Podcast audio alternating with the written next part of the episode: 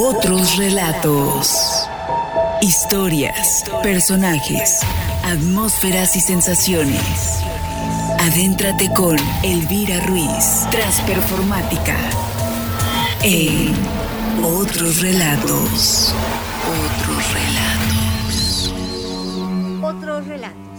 Historias, personajes, atmósferas y sensaciones. Hoy escucharemos un fragmento de la película La pianista de Michael Haydn.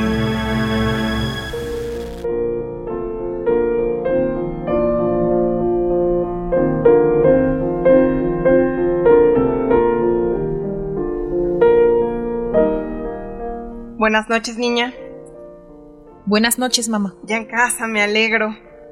Mamá, No tan rápido. Por favor, déjame en paz, estoy No cansada. me extraña. Tu último alumno se fue hace tres horas. ¿Puedo saber dónde has estado todo ese tiempo? Por favor. No. No, no entrarás a tu habitación hasta que me contestes. Fui a caminar, ¿te importa? Pasé tres horas en mi aula. Estaba cansada y necesitaba aire. Por tres horas. Exacto. Magnífico. Mm, justo donde pensé. ¿Dónde está la etiqueta? ¿Diez mil chelines? Dime, ¿estás loca? ¿Dónde está mi traje de otoño gris? Ni idea. Devuélveme eso, perra. Deberían cortarte las manos, pegarle a tu propia madre. Ese vestido era demasiado llamativo de todos modos. A tu edad ya deberías saber lo que te queda bien. ¿Puedes parar ya, cerda? ¿No te basta con haberlo arruinado? Me gustaría ¿Qué? alguna. ¿Qué? ¿No te atreves a decirlo? No jodas, sé que lo deseas. Podría tener un infarto por la agitación. Si eso es lo que quieres, adelante. Basta, mamá. No sabes lo que dices. Hay un agujero de verdad aquí. Aquí también. ¿Por qué haces estas cosas? Perdón, mamá. De verdad lo siento. Déjame ver. No, no es nada. Somos una familia de sangre caliente. Vamos, deja de llorar. Haré algo de café. Tomaremos una taza juntas, ¿sí? Pagué hace tiempo la cuota de este mes. No tienes que preocuparte. En todo caso, el vestido solo cuesta 6.500. Pagaré el resto mañana. No entiendo por qué alguien de tu clase nece- necesita maquillarse tanto. Ni malgasta dinero en camisas de mujeres que pronto quedarán fuera de moda. Yo usaría ese vestido por años. Tiene un corte muy clásico. No tenía periodo de uso. Si la memoria no me falla, tú tenías un vestido así cuando eras joven, ¿te acuerdas? Mm, debes estar soñando. Además lo compré en una boutique de lujo. La terminación era notable. Me habría durado una eternidad. ¿Sigues leyendo o apago la luz? ¿Te molestaron mucho hoy? No más de lo normal. Nadie te tiene que sobrepasar, hija. No, mamá. No seas torpe, Erika. No te preocupes, mamá.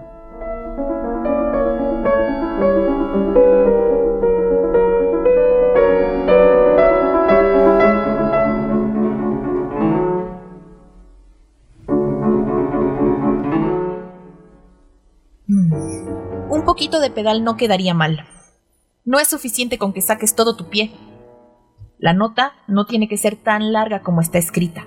Tampoco se indica forzosamente todo lo que debe durar. Y uno, y dos, y tres, y cuatro, y uno, y dos, y tres, y cuatro. No sabes lo que es la frialdad. O simplemente no le importa. La música no es puramente descriptiva. Y no está remojada en indiferencia y sentimentalismo. Y arriba, ¿ves? Los perros están ladrando, haciendo ruido sus cadenas. La gente está durmiendo en sus camas. Una nota errónea en Beethoven es mejor que una mala interpretación. Tú tocas solo frases. Ignora la estructura y arruinarás tu sonata. Vuelve al comienzo de la página. Supongo que viniste por el recital. Déjame presentarte. Buenas tardes, profesora. Eh, pase, por favor. Hola, Onti. Eh, y su señora madre. Eh, buenas noches. Eh, ¿Conoce a mi sobrino? Estaba a punto de presentarme. Mi nombre es Walter Klemmer. Permítame, tengo que hacer una llamada. Acabo de llegar. No lo sé. Al menos tres horas. Ay, en ese caso tomaré un taxi. No soy un bebé, ya me tengo que ir. Disculpa la molestia. ¿Qué desea? Profesora Erika Kohut. ¿Qué deseas? ¿No sabes que no se deben interrumpir las clases del conservatorio? Mis disculpas, estoy muy apenado, pero quise venir a usted antes de preguntarle a cualquiera. ¿Sobre qué? El examen principal. Quisiera unirme a su clase magistral. Eso es muy halagador, joven. Espero que su interrupción no sea para despertar intereses que tu talento no amerite. Los formularios del ingreso están disponibles en la secretaría. Primer piso, puerta 11. Discúlpenos, por favor, tenemos trabajo que hacer. Continúen. Señor Walter Clemer. Es correcto. Eh, por favor, su programa es particularmente dificultoso. ¿Por dónde desea comenzar? Eh, donde prefiera. Eh, profesora, esa es su clase a la que el señor Clemer desea unirse. Eh, ¿Qué pieza quisiera oír primero? No me interesa. La primera en la lista, siga.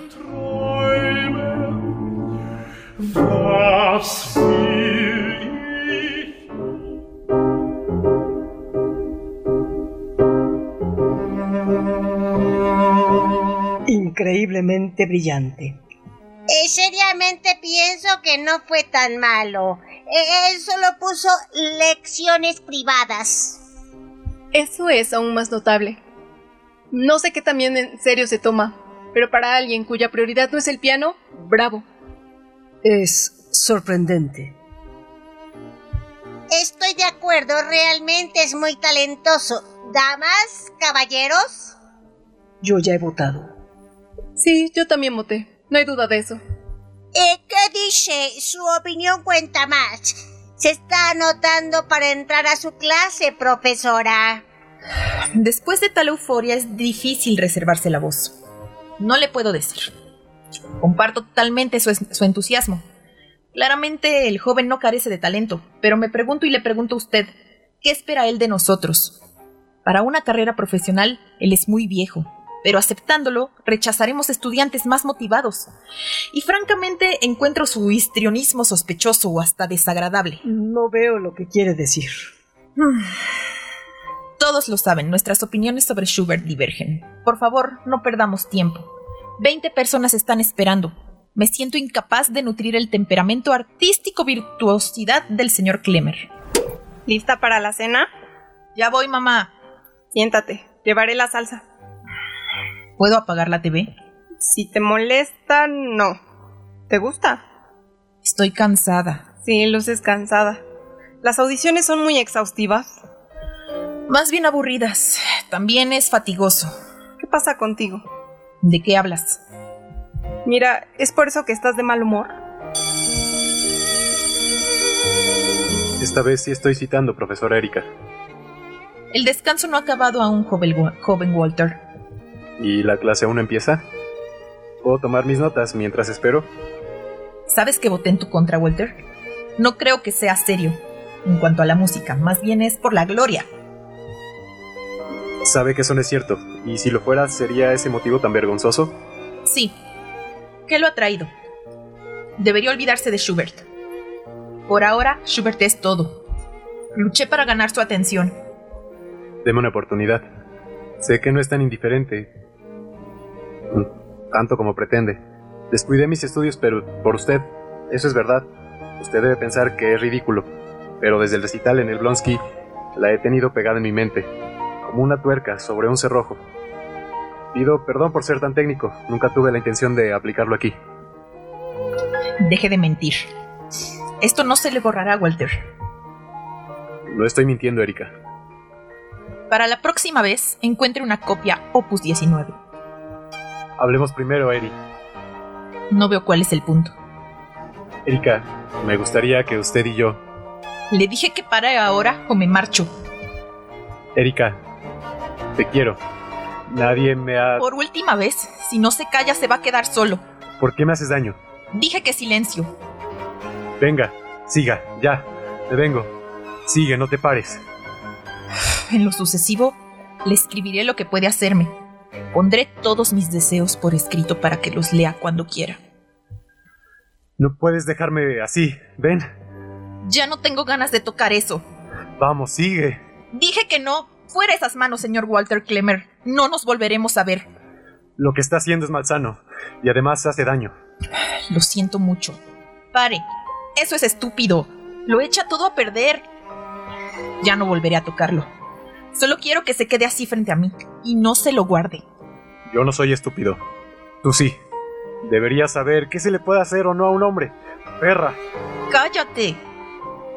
Me gusta jugar, pero con las mismas reglas para los dos. Si crees que... Espera, ya no me muevo, te lo prometo. No diré una palabra. Recibirás mis instrucciones. Por carta, o cara a cara, o quizá por teléfono. Ahora lo puedes guardar. Frente a mí. ¿Qué tal una pequeña sonrisa? Vamos, no esté tan seria.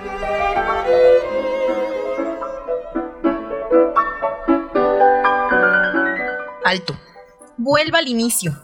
Con gusto ignoras las dinámicas. ¿Qué dice? Piano. Exacto. ¿Y después? Fortepiano. Ajá. ¿Y después? Pianísimo.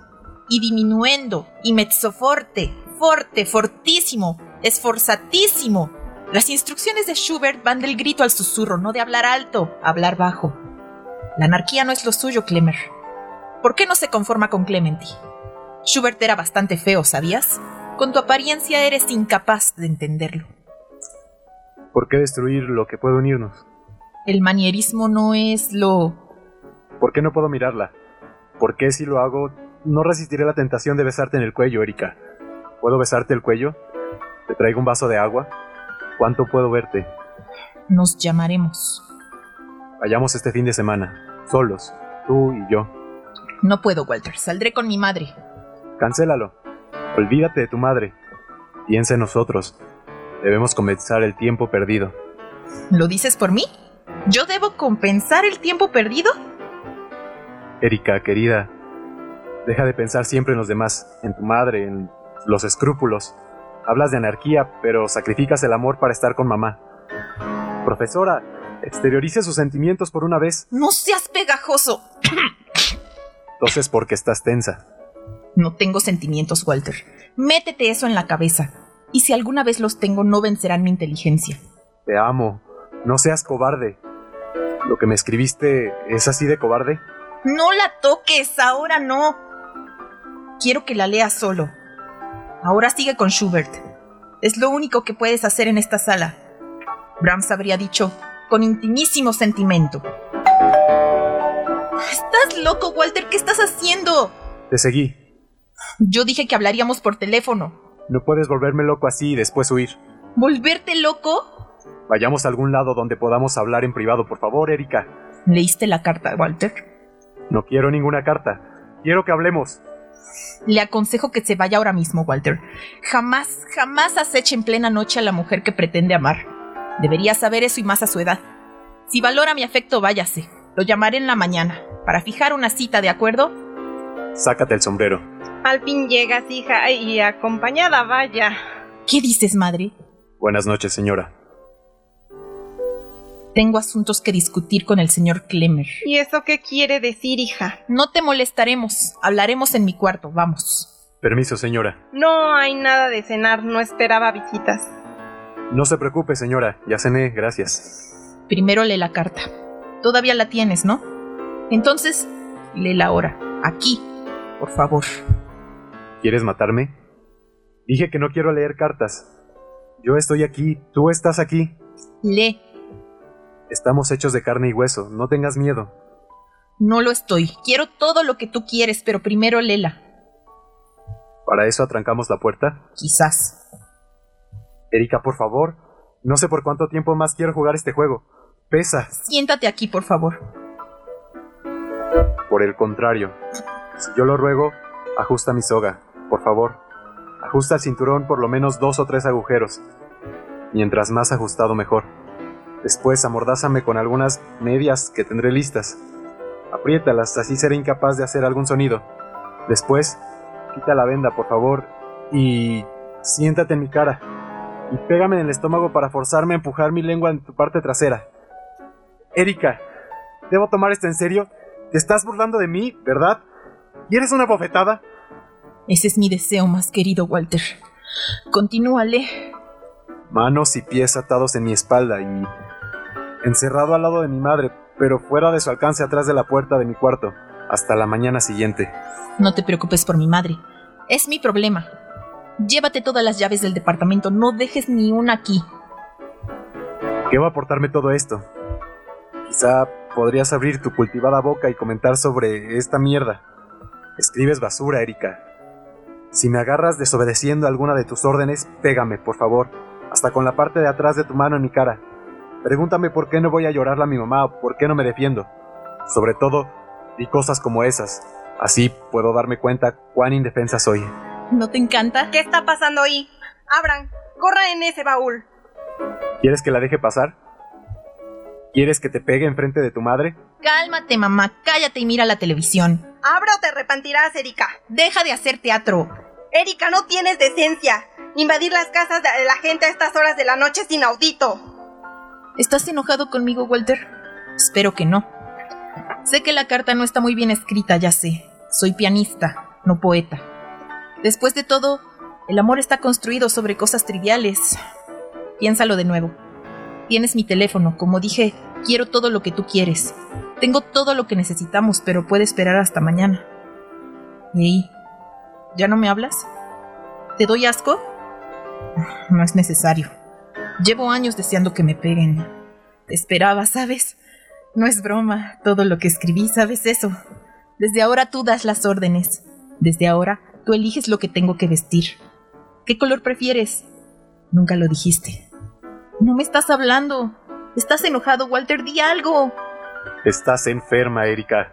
Necesitas tratamiento. Si me quieres pegar, pégame, Walter. No quiero ensuciar mis manos. Nadie te tocaría, ni siquiera con guantes. Juro que te quise. Ni siquiera sabes lo que es eso. Ahora me das asco, Erika. ¡Jódete! ¿Qué quieres, Erika? Hablar contigo, Walter. Te escucho. No, aquí no. Vamos allá. ¿Cómo hiciste para encontrarme? Perdóname por la carta. Soy una idiota. No debía haber sido tan sincera contigo. Como dijiste, deberíamos haber hablado primero. Perdóname.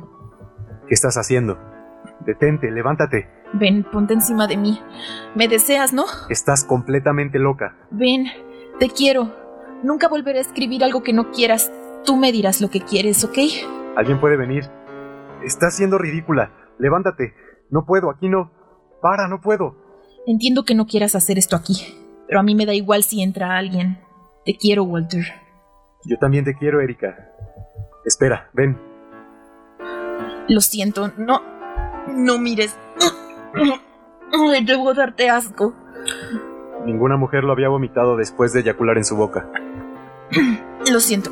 Lo siento, ya está. Estoy limpia, totalmente limpia, como un bebé. Para ti. Y gracias a ti, cariño. ¿Te gusta que te diga cariño?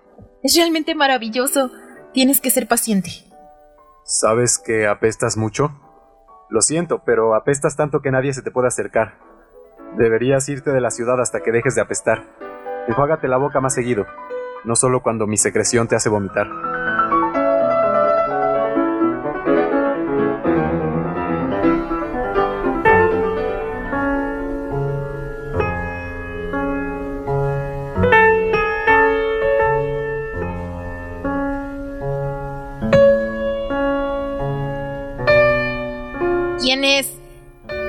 Abre. Abre ahora. ¿Qué quieres? Tranquilo, despertarás a todo el edificio. Te estoy abriendo. No vuelvas a hacerme eso de nuevo. ¿Estás loco? ¿Qué quieres decir?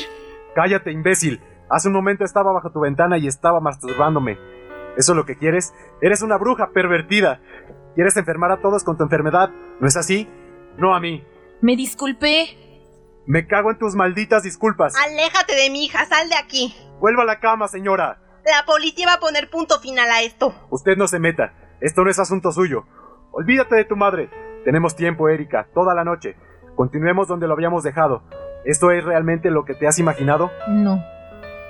¿Ahora qué? Ya te arrepentirás solo porque somos mujeres no significa que te saldrás con la tuya. Abre ese cuarto, Erika. Lárguese, vieja.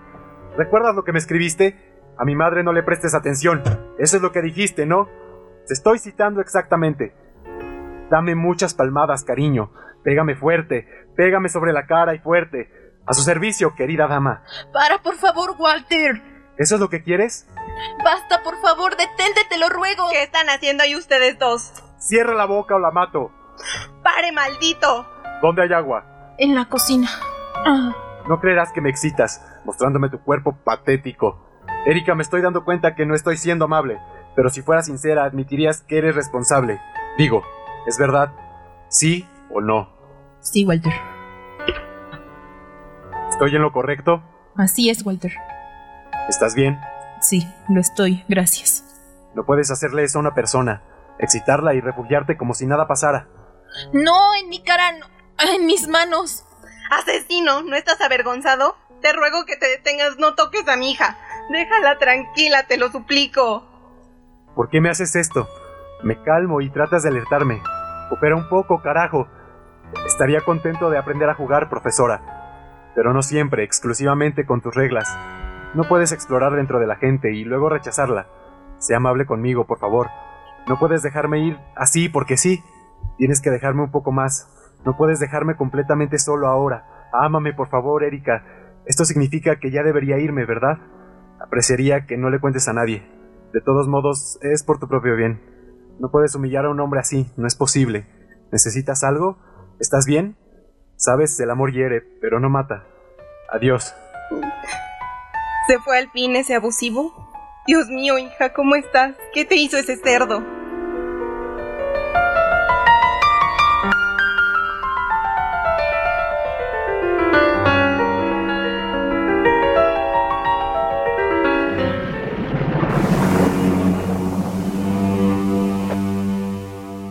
Un fragmento de la novela vuelta película La pianista de Henke y dirigida por Michael Haneke para otro relato. No te pierdas nuestras siguientes historias, personajes, atmósferas y sensaciones. Banco de voces, Erika Andrea. profesora de audición, ya de Walter y jurado 1, Elvira Ruiz.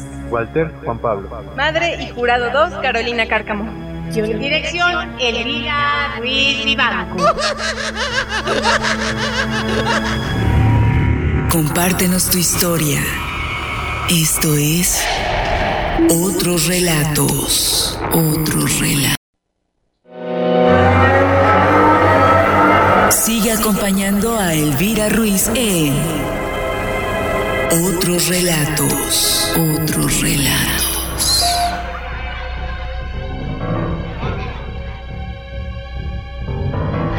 Análisis críticos de Otros Relatos. Análisis crítico a partir de la novela de Alfredo Jelinek y del director Michael Haneke, La pianista por Elvira Ruiz Vivanco.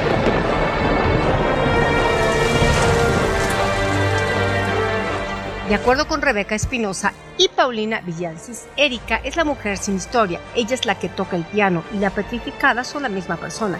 Erika Kohut, mujer de 38 años, maestra e intérprete de piano, ha vivido desde siempre con la madre.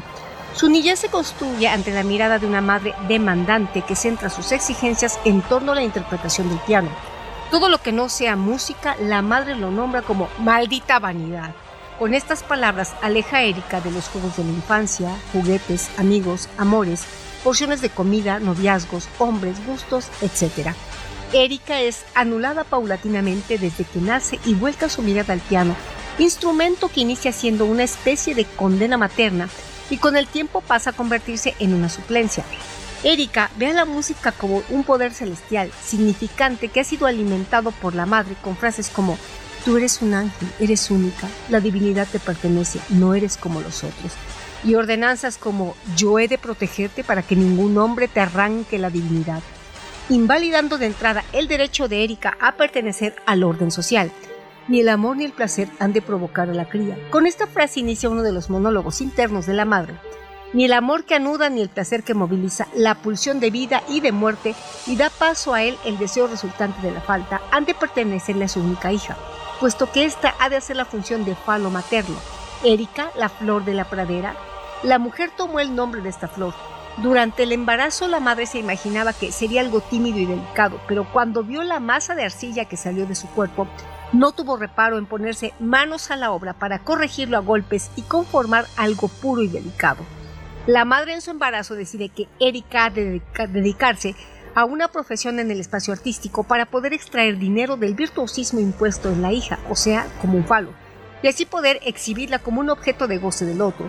La hija es el instrumento de la madre, un instrumento vivo, deformable a su apetencia. De este modo, Erika jamás logra acercarse ni al otro semejante ni al gran otro.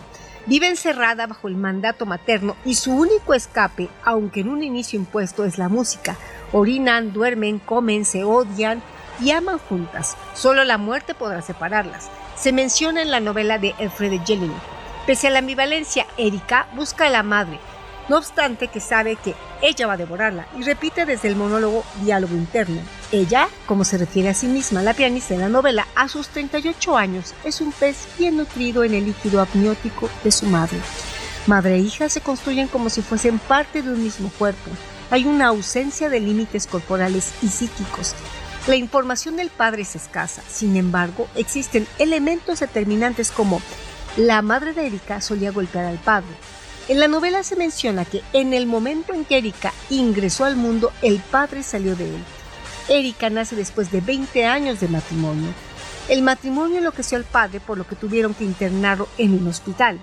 En los datos recogidos se encuentra que el padre era músico, psicótico y que fue ingresado en un hospital psiquiátrico donde permaneció hasta su muerte. La madre logra entrever que su esposo será internado muy pronto, por lo tanto, se quedará sola. Es entonces cuando decide embarazarse para tener un hijo que tome el lugar de aquel, o sea, del padre. Erika toma el lugar que ha dejado su papá. La clínica psicoanalítica hace una revisión del tercero excluido, el nombre del padre. Este es determinante para la construcción de la estructura subjetiva, pero la madre de Erika solo usa al padre para concebir y lo excluye de la psiquis de su hija. En la psicosis ordinaria, el lugar del nombre del padre lo toma la suplencia, que en el caso de Erika es la música. Esto logra anudarla al mundo. Más adelante se explica cómo la pérdida de su talento y la presencia de un hombre hacen que elabore un desencadenamiento psicótico, eventos que ponen en juego toda la estructura mental de Erika. Walter Klemmer es un joven menor de edad, se enreda con la profesora Erika de quien se enamora. Dicho encuentro desestabiliza la vida del sujeto, levantando el velo música que cubría a manera de represión o era como un envoltorio, como podemos observar, la aparición de Klemmer es una de las razones por las que aparece la sintomatología psicótica mucho más marcada. La música que era el sostén de Erika y que sostenía su mundo psíquico empieza a fallar con la llegada de Walter que desestabiliza a Erika, desarmando el orden que ya había creado para anudarse, ofreciéndole amor, lo cual para ella es desconocido. Erika se encuentra socialmente desinsertada y debido a esto tiene obstáculos en las relaciones expresadas en el rechazo al otro, manteniéndose desconectado del tiempo de los otros. Debido a esto, las relaciones que Erika tenía no llegaban a tener una profundidad afectiva, pero con Walter es distinto.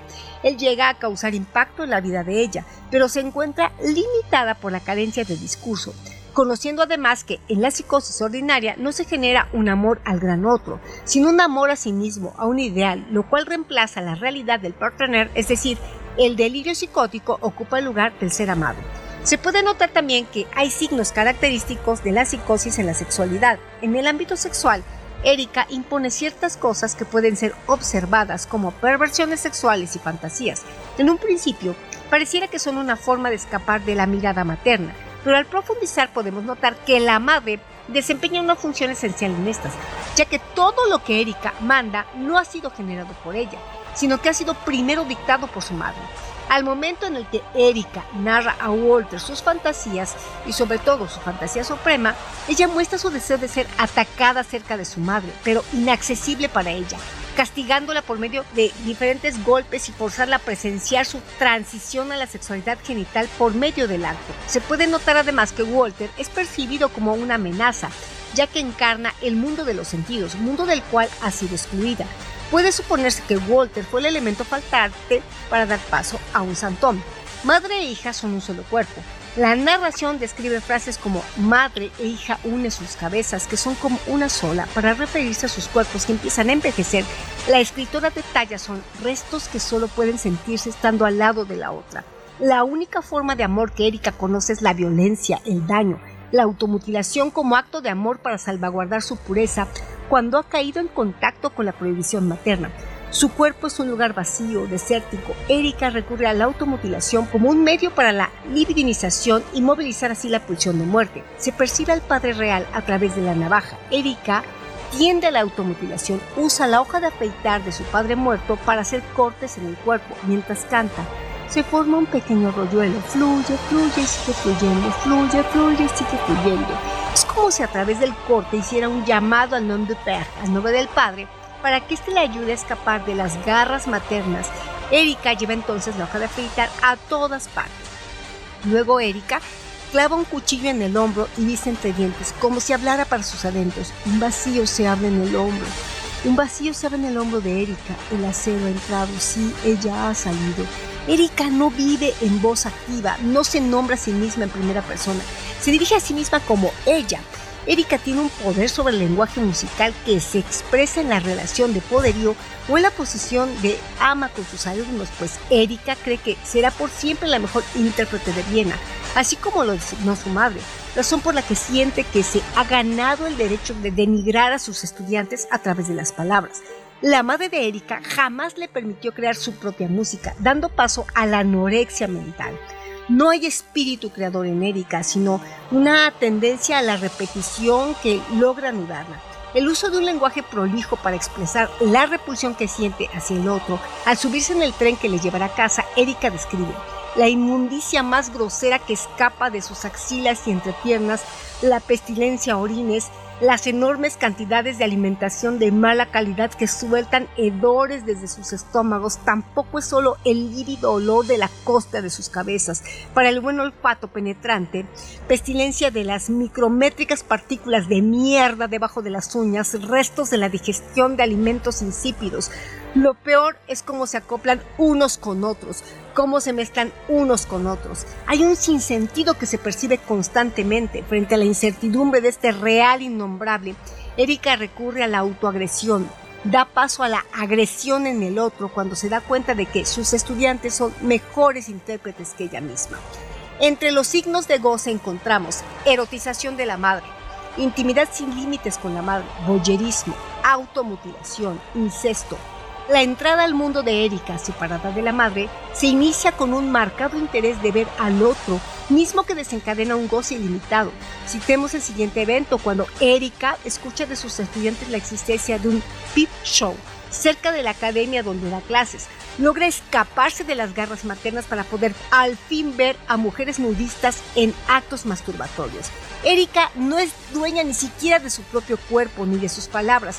Previo al desencadenamiento de la angustia con la llegada de Walter Klemmer, hace un llamado a la madre y dice, desde el principio estaba en mí, pero ningún padre estaba para... Ah, el lenguaje de mi madre se ha quedado y mi padre se ha ido. La autora del libro, el de Jenny, describe en un párrafo, ni siquiera la totalidad del arte podrá consolarla, aunque del arte se suelen decir muchas cosas, sobre todo que es un consuelo. Pero en algunos casos primero provoca sufrimiento. La psicosis ordinaria se caracteriza por la invención del sujeto que es destinado a crear algo que puede sostener su cuerpo, la mente y que anude sus tres registros. En el caso de Erika, la imposición materna, que es la música, le permite un área de escape. Con el arte intenta llenar los espacios vacíos. Su universo simbólico se sostiene sobre las notas musicales. Dentro de la historia de la música se menciona que la composición ha sido creada como un invento del ser humano por organizar los sonidos y la ausencia de esta provoca un eminente caos. La llegada de Kremer a la vida de Erika imposibilita la música para seguir siendo el velo de la represión de ella.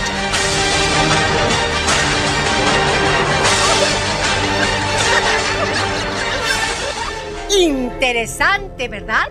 No te pierdas los análisis críticos de otros relatos con Elvira Ruiz. Compártenos tu historia. Esto es Otros Relatos. Otros Relatos con los dos premios a la mejor interpretación. En el gremio ruso se llevó el reconocimiento a mejor película extranjera, al igual que en el cine alemán, y si bien es de mucho reconocer, Quien se ganó la mayor cantidad de premios fue la actriz principal, llevándose consigo premio a mejor actriz en Cannes, en los premios del cine europeo, en el gremio ruso, en el Festival de Seattle, en el y en el Festival de Pula, Círculo de Críticos de Cine de San Francisco y en Boston también. ¿Sabías que esta película toca temas extrovertidos y perturbadores? Pues en la trama los protagonistas Erika viven una atmósfera enfermiza llena de sobreprotección, manipulación y desbordes violentos. Su sexualidad se resume en voyerismo bórbido y en las mutilaciones masoquistas que se autoinflige hasta el día en que uno de sus alumnos se propone seducirla. ¿Sabías que el propósito de Heineke al desarrollar su estilo es diseccionar psicológicamente al ser humano, explorar el alma y crear una exploración por la toxicidad y la destrucción que pueden existir en las relaciones familiares? ¿Sabías que Michael Haneke se ha erigido en las últimas tres décadas como uno de los grandes referentes del cine europeo debido a la forma brillante en que aborda temas sumamente interesantes inherentes a la naturaleza humana? ¿Sabías que según The Europea Press, el aclamado cineasta ganó en febrero de 2013 la medalla de oro del Círculo de Bellas Artes por su contribución a la renovación de las artes y a la cultura contemporánea al mostrar la dimensión más siniestra de la condición humana y adentrarse con maestría en ello? ¿Sabías que la plataforma de streaming movie.com sugiere verla porque la califica como una de las tramas más inquietantes, incisivas y psicológicamente complejas de este siglo? ¿Sabías que Heineck ha compuesto a lo largo de los años una trayectoria que bien se podía entender como una ópera descarnada y apabullante de los fantasmas absolutamente reales que pululan a nuestro alrededor. ¿Sabías que el cine del director que nos convoca asusta porque nos enfrenta a nosotros mismos, a lo que nos rodea? Sus personajes podrían ser nuestros vecinos y sus historias podrían estar protagonizadas por cualquier persona con la que nos cruzamos a diario por las calles. Sí, de una ciudad cualquiera, repleta de dramas e impulsos. ¿Sabías que la pianista en una propuesta que sobrepasa por completo lo puramente cinematográfico y esta se convierte en una experiencia total? Duele, quema, se resquebraja, te coloca en el mismo límite que separa el abismo de la pantalla. ¿Sabías que La pianista es una obra fílmica la cual retrata al humano en su complejidad y el espectador se encontrará dividido entre la admiración y la repulsión por lo que se está proyectando y sobre todo por la forma en la que se lo está narrando? ¿Sabías que no podía ser otro que Heineck quien le hiciese justicia al verbo acerado y visceral de su pie paisana, la austriaca Elfriede Jelinek, que poco tiempo después de rodarse la película recibiría el Premio Nobel de Literatura. ¿Sabías que la película La pianista resulta inquietante además porque muchas de las acciones de sus protagonistas resultan extrañas por la casi inexistente ligazón entre su modo de proceder y las reacciones que esperarían de ellos? ¿Sabías que el contraste entre la reconocida pianista de día y la inaudita perversa de noche no refuerza la teoría de que a veces las vidas sexuales más sórdidas se esconden detrás de los personajes más solemnes. ¿Sabías que la pianista nos despierta visceralmente del ensueño del mundo de cuento de hadas al que aún de adultos a veces intentamos aferrarnos para cegarnos ante la crudeza, mismo que se derrumba estrepitosamente para revelarnos que allá afuera no hay príncipes azules que nos rescaten y que la princesa no es más que una seca, osca y arisca mujer de 40 años que malvive con una madre insana con la que tiene tensos episodios de violencia verbal e incluso física? ¿Sabías que Michael Heineck, con la pianista, parece usarnos como unos conejillos de indias para tantear nuestras indignadas quejas o enfebrecidos aplausos creando una bomba de relojería, detrás de grises secuencias, haciéndonos despertar en medio de la noche y recordando el sutil tic en el ojo de la protagonista, su cruel agresión y su más voluntariosa alumna o el juego de humillación, orgullo y erotismo con su estudiante? ¿Sabías que se dice que Isabel Huppert es la mejor actriz actual? Es como una figura de porcelana lanzada al vacío que sabemos que cuando toque el suelo va a hacer un ruido ensordecedor. Una mujer contenida que acumula la ira hasta que estalla cual un desastre nuclear. ¿Sabías que en La pianista su interpretación pasa de un polo a otro en la personalidad del complejo carácter, de los arranques frenéticos de, de, locura a la calma y viceversa, casi sin inmutarse, convirtiendo su actuación en el drama o el mismo horror plasmado en un rostro. ¿Sabías que la escena en la que su alumno toca una pieza mientras ella la carcome los celos Es una escena en la que en un solo segundo un brillo en la esquina del ojo revuelve las entrañas del más rudo. ¿Sabías que con la pianista, como en varias de sus películas, Heineck da la impresión de que disfruta engañar al público con que sus personajes son seres humanos que responden a los estándares sociales de lo que consideramos normal, pero que a medida que desarrolla sus historias vamos descubriendo la sordidez de la realidad, del secreto que hace al humano un ser mucho más complejo de lo que parece. ¿Sabías que toda la película, desde la elección de los planos hasta la intensidad de las escenas o los giros, es parte del plan de Heineck? Pues la atención siempre está centrada en los personajes sin desgastar ni un solo segundo en cualquier contemplación estética que no responda a mostrar lo que ocurre con los protagonistas de la historia? ¿Sabías que en ese mundo hay familias poderosas que perpetúan el arte de dar conciertos privados como en las viejas cortes? Pero Erika se revela, diríamos, contra ese destino. Su viaje de Schubert a Schumann es una metáfora que analogiza el viaje de Erika de lo apolíneo clásico a lo dionisíaco romántico, de lo claro a lo retorcido de las armonías explicables a las armonías intrincadas y de la lucidez a la locura? ¿Sabías que antes de que se inicien los títulos de créditos iniciales y durante casi ocho minutos que nos descubre el enfermizo comportamiento que hay entre madre e hija y nos descubre una relación materno-filial al límite, marcada por una dicotomía de amor-odio? ¿Sabías que desde el comienzo se respira una atmósfera asfixiante y ciertamente inquietante que deja entrever el, el carácter dominante, controlador y protector de una madre con diálogos como debería cortarte las manos, pegar a tu propia madre.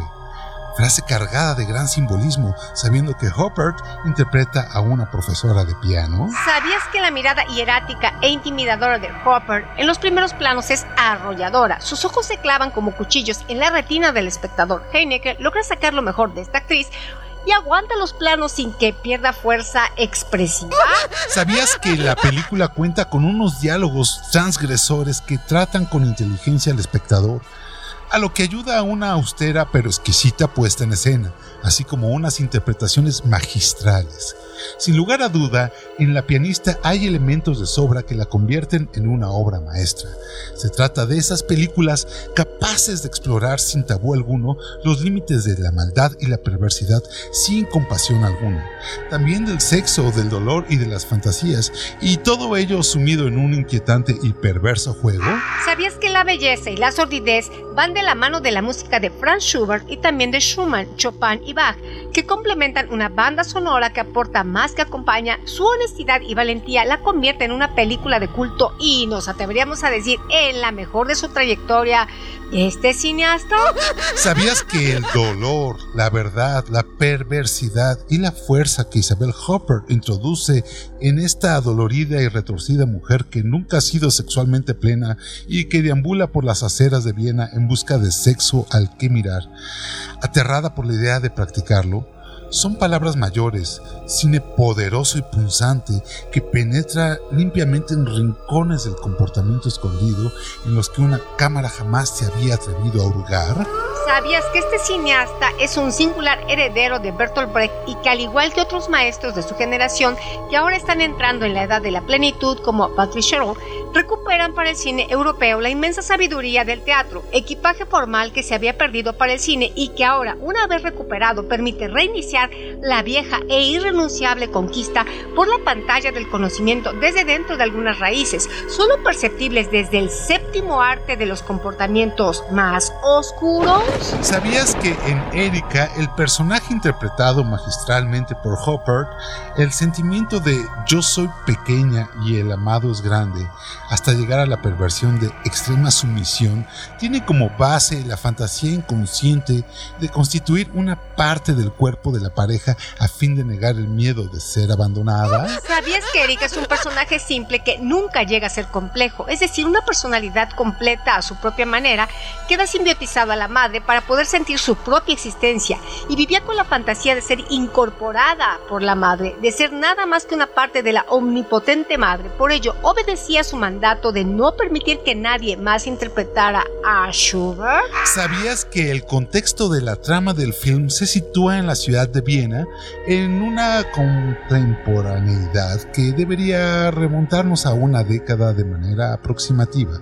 La protagonista Erika Kohut reconocida profesora de piano del Conservatorio Nacional, se nos presenta en el comienzo como una mujer tan atractiva como severamente autoexigente, disciplinada y estricta, quien a sus 40 años vive y duerme con su madre. ¿Sabías que al principio de la pianista se aprecia que ella es una persona que viste de manera clásica, con el cabello recogido, falda larga y colores oscuros? Se comporta como una persona fría y dura, sobre todo con sus estudiantes. El sólido reflejo de que lo tiene todo bajo control por su intachable conducta son actividades y actitudes que no guardan relación con la sexualidad, pero que se transforman en depositarias de energía pulsional. Una vez que una de sus alumnos Walter Clemmer se dispone a conquistarla y ella le entrega una carta con instrucciones sadomasoquistas, la profesora comienza a cambiar ligeramente su aspecto, se suelta el cabello y sus ropas asumen una tonalidad más clara. ¿Sabías que en una parte de la película se hace manifiesta la envidia que le despierta a Erika, una estudiante sobresaliente que en cualquier momento la puede aventajar? Noticia que le es comunicada a la madre. La complicidad que se genera entre las dos desemboca en un desprecio por los hombres y por cualquiera que atente contra la posición de saber de Erika. ¿Sabías que resalta el gusto de Erika por oler y escuchar? En una escena ella se encuentra en una cabina pornográfica y huele un pañuelo usado mientras ve una película para adultos. Esta escena nos puede indicar la serie metonímica del goce de los desechos que queda después de un encuentro sexual. ¿Sabías que el cambio de fuente de satisfacción sexual que la profesora experimenta de sus visitas a cines porno a la admisión de la conquista del alumno, también está asociado a alguna de las ideas de Sigmund Freud? ¿Sabías que la forma en que Erika experimenta el placer por el ver, el oler, el escuchar muestran por un lado la plasticidad de la pulsión y por el otro que estos componentes escapan a la represión, pero generan un compromiso que arroja cierta idealización. El orinar, acto que ella ejecuta al escuchar a una pareja teniendo sexo, también hace parte de esta serie que remite al goce. ¿Sabías que más que posibles fetiches, estos pequeños goces se relacionan directamente con el cuerpo, lo cual nos recuerda aquella cita de Sade que trae Lacan. Tengo derecho a gozar de tu cuerpo. Puede decirme quien quiera y ese derecho lo ejerceré. Y en este caso también tienen que ver los desechos y restos que quedan. ¿Sabías que este personaje demuestra que la sublimación es uno de los cuatro modos de defensa empleados por el yo contra los excesos de la libido? Una pulsión es sublimada cuando su fuerza es desviada de su primera finalidad en pos de obtener una satisfacción sexual para ponerse al servicio de una finalidad social, ya sea artística, intelectual o moral. Por lo tanto, la sublimación consiste en reemplazar el objeto y el fin sexual de la pulsión por un objeto y un fin no sexual. ¿Sabías que Erika le da una carta a su estudiante seducido donde le indica su total disposición a cierto tipo de vejámenes masoquistas? En un segundo momento, él se hace partícipe del fantasma masoquista de ella, con consecuencias desastrosas.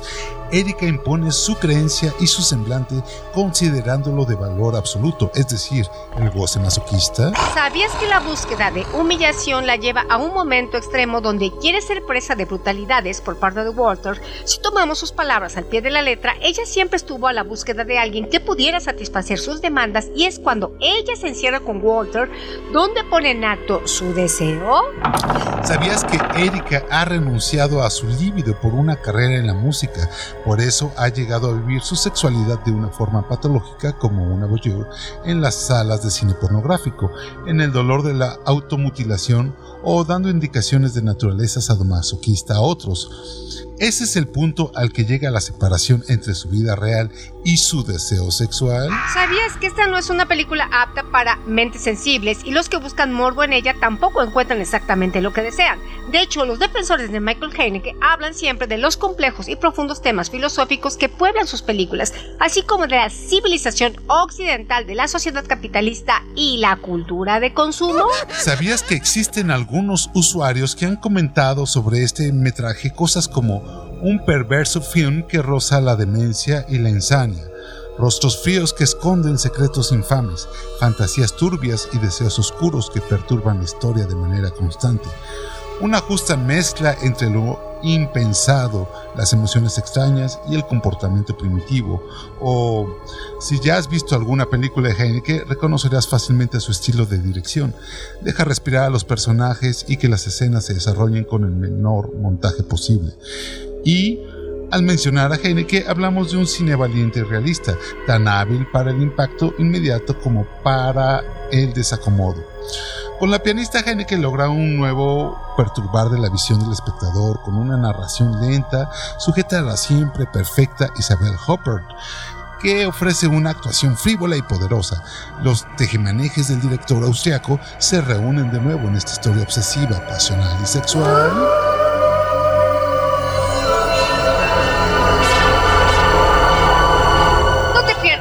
Curiosos otros relatos John Dixie y Elvira Ruiz.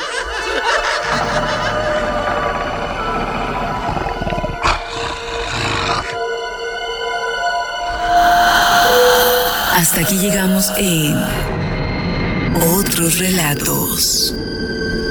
Historias, personajes, atmósferas y sensaciones. Otros relatos.